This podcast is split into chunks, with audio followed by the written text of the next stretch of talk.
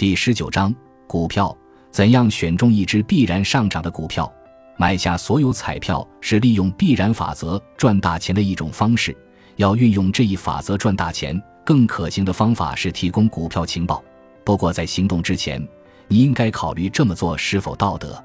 这类行为既涉及必然法则，又涉及选择法则，即等到结果出现时，你肯定就知道结果是什么了。我将准确地预测一只股票在接下来十周内的涨跌，这是一项艰巨的任务。如果真有人做到了这一点，你会对他另眼相待，甚至可能会掏钱买他的预测信息。毕竟，若假设每只股票每周上涨或下跌的概率相等，那么碰巧连续十次做出准确预测的概率是 x x x x 共十个十二相乘，最终结果为一万一千零二十四。约为一万一千，我是这么做的：我首先会选中一只股票，任何一只都可以，然后我会选出一千零二十四名无辜的潜在受害者，向他们发送关于股票下周涨跌走势的预测。对于其中一半的人，我告诉他们股票会上涨；而对于另一半的人，我则预测股票会下跌。由于股票不是上涨就是下跌，会有一半的潜在受害者。即五百一十二人将收到错误的预测，而另一半的人会收到正确的预测。接下来我会剔除掉那些得到错误预测的人，只关注那些得到正确预测的人。对于其中一半的人，即二百五十六人，我预测股票下周会上涨；而对另一半人，我预测股票会下跌。与之前一样，由于股票不是上涨就是下跌。有二百五十六名受害者将收到正确的预测，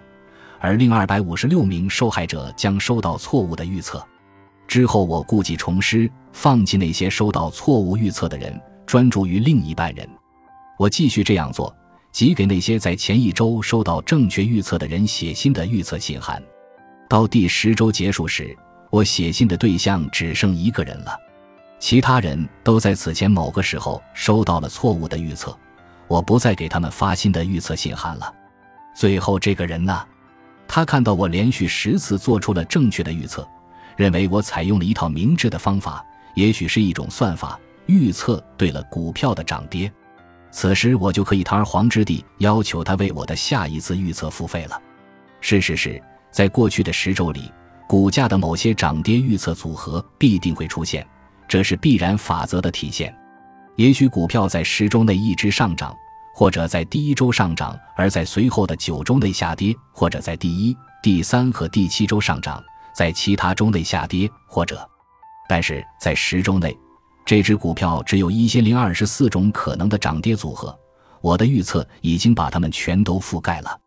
就好像一开始我就给这一千零二十四个人各自分配了一种可能的组合，然后逐渐放弃没有出现的组合，直到最终只剩下了一种组合。还有那个幸运的收到正确预测的人，正如我在本章开头所说的一些事件必定会发生，在一零二十四种可能的涨跌组合中，必定有一种组合会出现。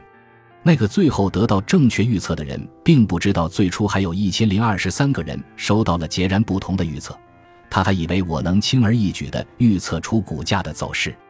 除非那个人知道还有其他人的存在。否则，他肯定会认为我能够预测未来，或者认为我只是碰巧预测对了未来。但后者的概率仅为一万一千零二十四。